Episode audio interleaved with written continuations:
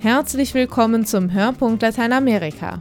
Das hier ist Folge 105, eine Sonderfolge zur Seligsprechung von Oscar Romero. Mein Name ist Christina Weise. Viel Spaß beim Zuhören.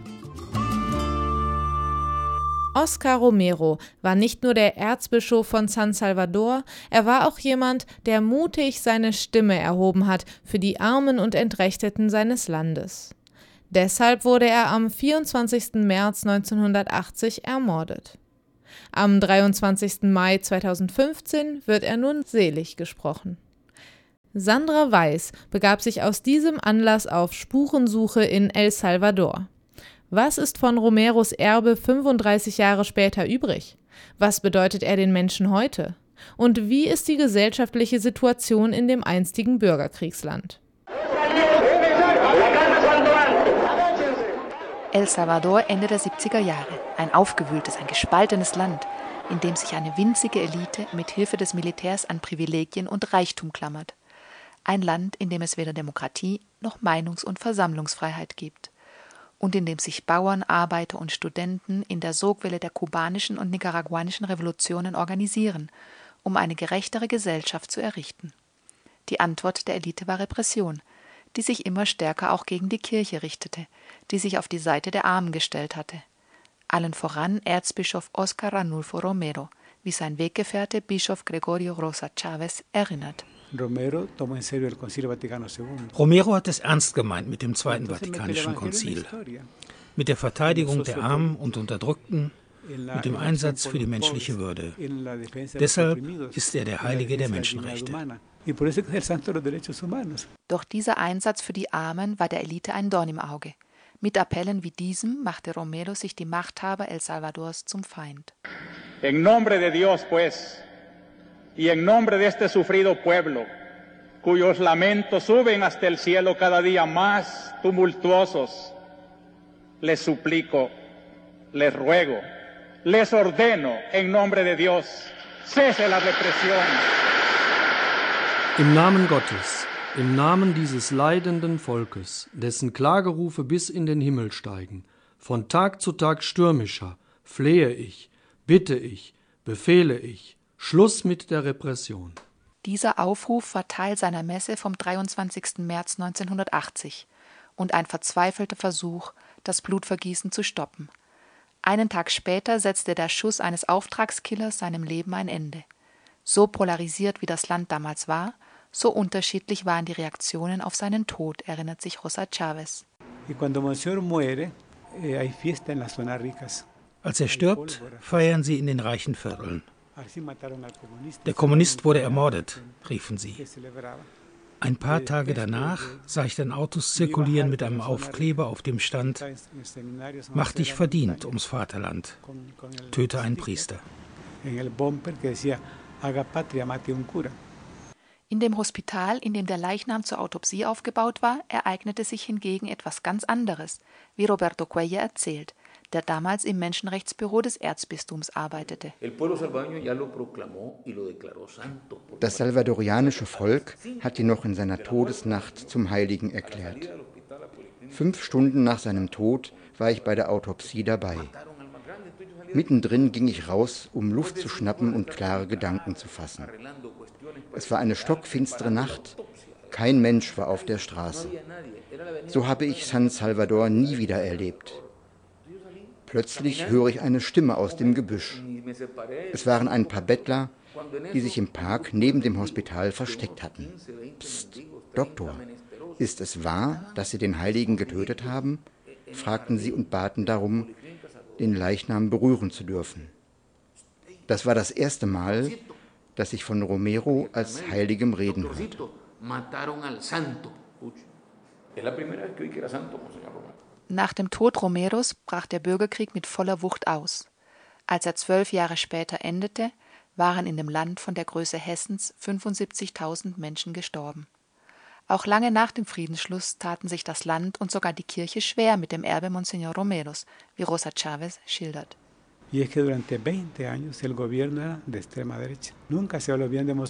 20 Jahre lang haben die rechten Regierungen Romero schlecht gemacht. Bis im Jahr 2009, erstmals die Linke mit Mauricio Funes die Präsidentschaft übernahm. Das hat Spuren hinterlassen. Auch die Kirche hatte keine einheitliche Position. Und viele Priester haben lieber nicht von Romero gesprochen. Erst 2010 stellten sich alle Bischöfe geschlossen hinter Romero. Und 2013 schrieben sie einen Brief mit der Bitte um Seligsprechung an den Papst. Die älteren Menschen entdecken Romero langsam wieder neu. Die Jugendlichen hingegen sind weniger vorbelastet und verehren Romero als Vorbild. Das ist unsere Hoffnung für die Zukunft.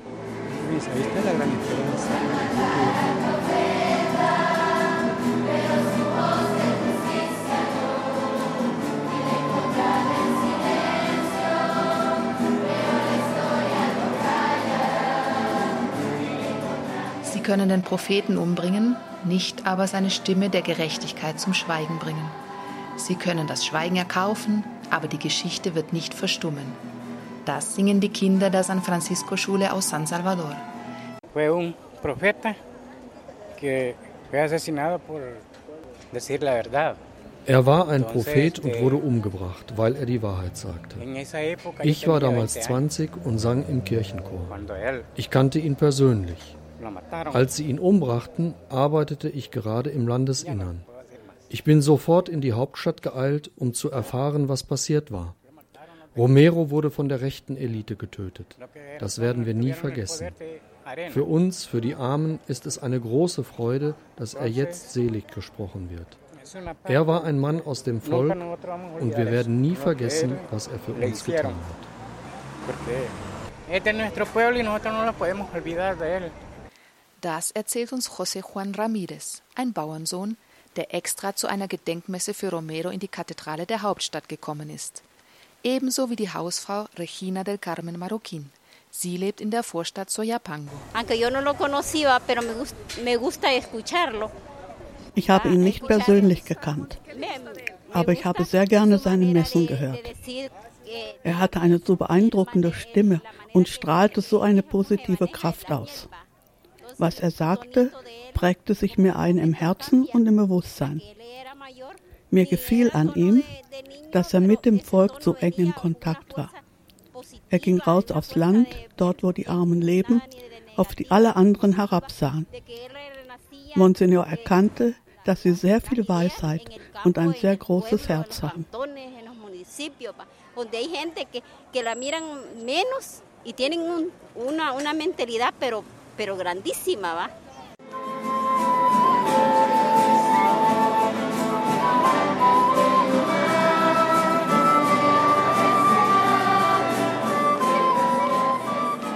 Monsignor, wie ihn hier alle nennen, war bekannt dafür, dass er viel im Landesinnern unterwegs war, um sich persönlich ein Bild von den Sorgen und Nöten der Gläubigen zu machen. Deshalb ist der Erzbischof für die Landbevölkerung noch immer eine wichtige Referenz, erzählt Gregoria Acevedo, eine 18-jährige Studentin der Sozialarbeit, die in einer ländlichen Siedlung in der Nähe von Apopa lebt. Sí significa.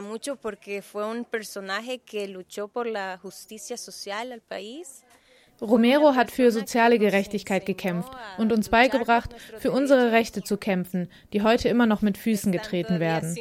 Meine Siedlung ist nach ihm benannt. Wir haben Probleme, unsere Landtitel zu bekommen und hoffen, dass die Behörden jetzt mit der Seligsprechung sich ans Herz fassen und unser Problem endlich lösen. Romero bedeutet für uns Hoffnung und gibt uns Kraft, den Kampf niemals aufzugeben. Estamos esperanzados. Monseñor Romero, para mí es esperanza y lucha.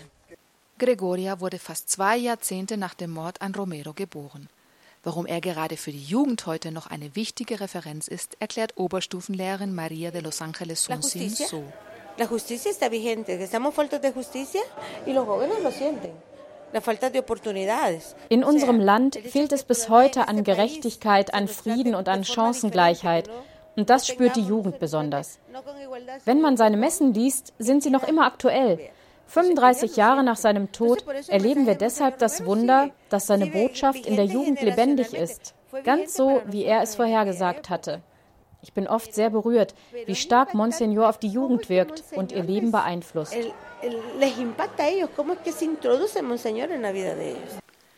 Doch es gibt auch viele Jugendliche, die vom rechten Weg abkommen. El Salvador ist eines der gewalttätigsten Länder der Welt. Kriminelle Jugendbanden handeln mit Drogen, morden, entführen, erpressen, vergewaltigen. Der Staat ist schwach und korrupt. Eine moralische Führungsfigur tut Not, sagt der Chorknabe Ramirez.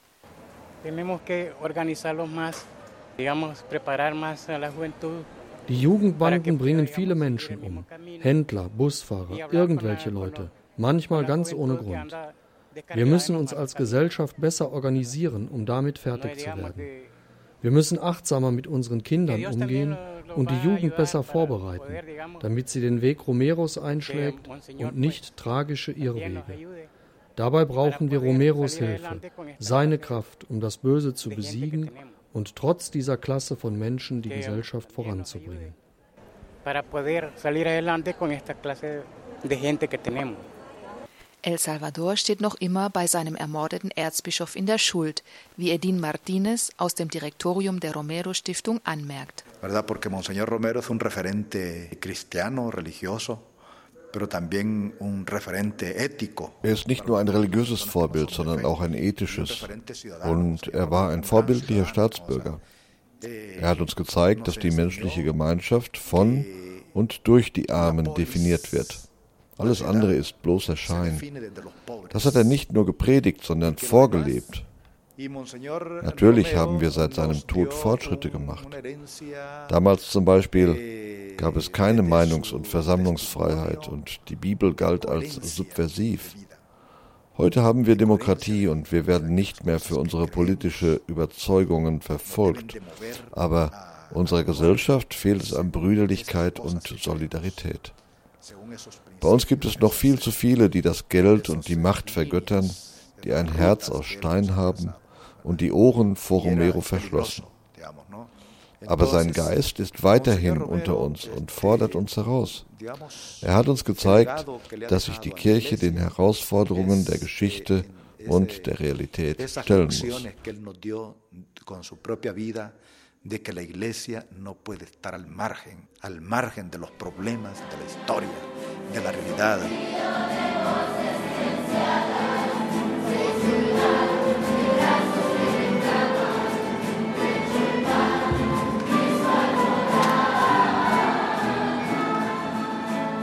Das Land ist noch längst nicht mit seiner Vergangenheit im Reinen.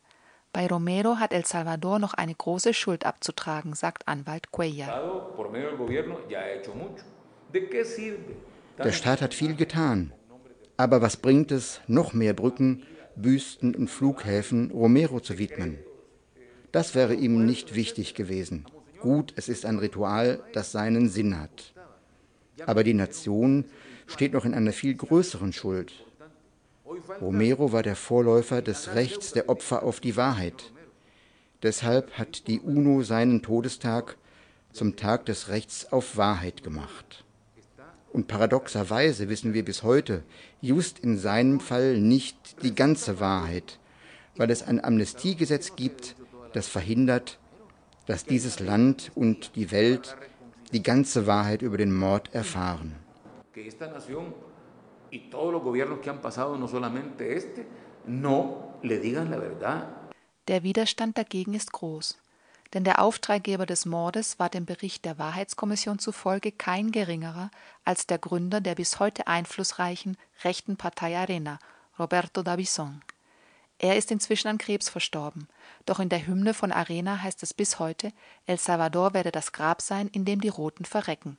Wer den tödlichen Schuss auf Romero abgab, weiß man bis heute nicht. Und niemand ist für den Mord je zur Rechenschaft gezogen worden. Die Kirche pocht auf Aufklärung, erklärt Bischof Rosa Chavez. 1993 hat das Erzbistum die Regierung vor dem Interamerikanischen Gerichtshof verklagt. Die damals rechte Regierung antwortete, das Land habe Frieden geschlossen, sei ausgesöhnt und es gebe ein Amnestiegesetz. Sie wollten die Vergangenheit vergessen machen. Das hat die Kirche natürlich nicht akzeptiert. Und wir haben die Klage aufrechterhalten.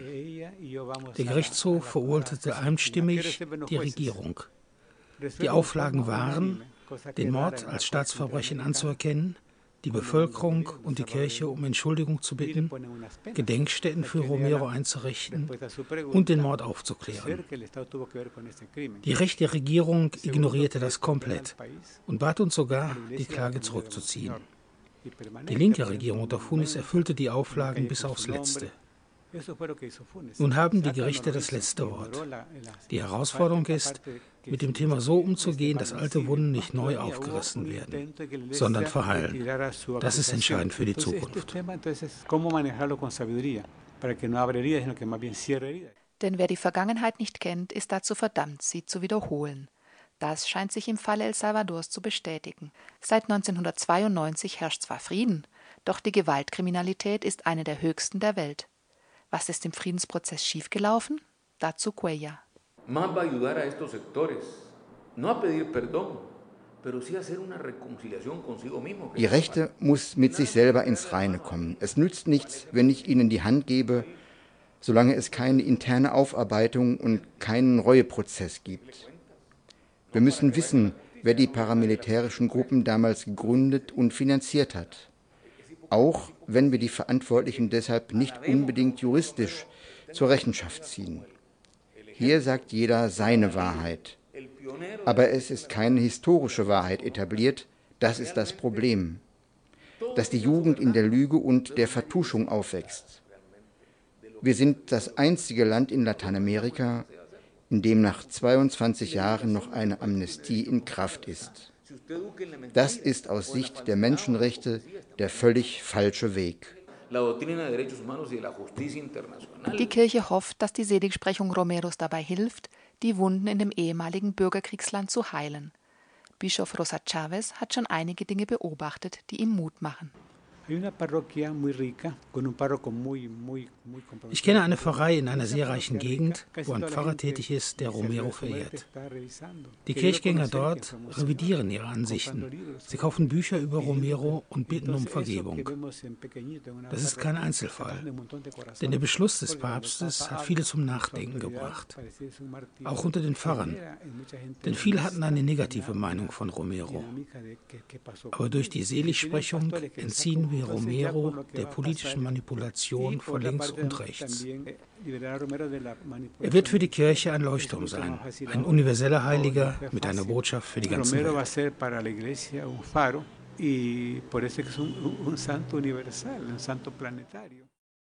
Noch mehr Informationen wie aktuelle Nachrichten, Videos und Fotos finden Sie in unserem Romero-Dossier auf blickpunkt-lateinamerika.de.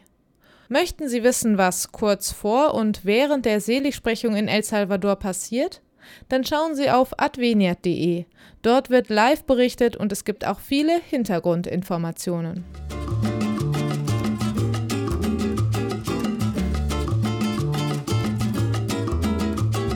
Romeros Erbe und sein Handeln sind wichtig für die Kirche in Lateinamerika, aber auch für die Kirche weltweit.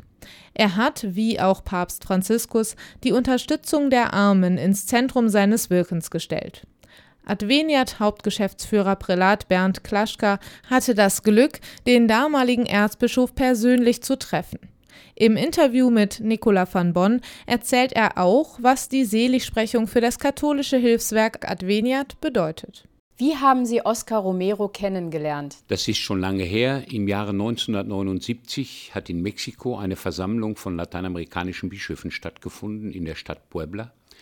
Und im Anschluss an diese Versammlung hat es eine Konferenz gegeben, an der auch Oscar Arnulfo Romero teilgenommen hat. Und ich habe ihn bei dieser Versammlung erlebt als jemanden, der sehr sachlich und sehr zielgenau argumentiert und auch seine Position darstellt. Im Jahre 1979 gab es in Mexiko auch viele Personen aus El Salvador, die aus ihrem Land geflohen sind wegen der Bürgerkriegssituation. Die Situation und das Schicksal dieser Menschen lag Oscar Arnulfo Romero sehr am Herzen und er hat anschließend nach dieser Konferenz gebeten, zu einem kleinen Gruppentreffen Personen, die die Möglichkeit für Salvadorianer bieten könnten, Arbeit zu beschaffen. Ich war damals in Mexiko und äh, in einer Position, die auch Salvadorianern Arbeit hätte vermitteln können. Und so habe ich an dieser Begegnung teilgenommen. Wir waren zu fünft, zu sechst und haben intensiv dann mit Oscar Romero besprochen, überlegt, wie man den Menschen aus El Salvador helfen kann, in Mexiko ihren Lebensunterhalt zu verdienen. Mich hat beeindruckt, mit welch einer Schlichtheit, äh, aber auch mit welch einer Beharrlichkeit Romero äh, das Leben der Salvadorianer auch in der Fremde begleitete und für sie kämpfte. Was wünschen Sie sich nach Oscar Romeros Vorbild für die Kirche? Oscar Arnulfo Romero war ein Vorbild der Nähe zu den Menschen, war ein Vorbild, auch den Konflikt auszutragen mit Mächtigen. Diesen Konflikt hat er nicht gescheut. Er hat eindeutig Stellung bezogen. Und das ist für mich auch vorbildhaft für unsere Kirche. Wir müssen eindeutig Stellung beziehen von der Sicht des Evangeliums zum Wohle der Menschen und zur Verehrung Gottes. Was bedeutet die Seligsprechung für die Arbeit von Adveniat? Für die Arbeit von Adveniat verspreche ich mir durch die Seligsprechung einen Impuls, denn Adveniat hat auch die Entscheidung für die Armen in Lateinamerika gefällt, möchte an der Seite dieser Menschen stehen und an der Seite der Kirche. Und ich glaube, die Seligsprechung von Romero bestätigt auf der einen Seite die Arbeit von Adveniat und ist für die Arbeit von Adveniat ein wichtiger Impuls, spirituell, aber auch von der Motivation her. Nicht nur für die, die hier in der Geschäftsstelle arbeiten, bei Adveniat, sondern auch für die, die uns unterstützen. Und das sind die wichtigsten, unsere Spenderinnen und Spender. Das war der Hörpunkt Lateinamerika für dieses Mal. Vielen Dank an Sandra Weiß und Nicola van Bonn für ihre Mitarbeit. Und danke an Sie fürs Zuhören. Mein Name ist Christina Weise. Auf Wiederhören.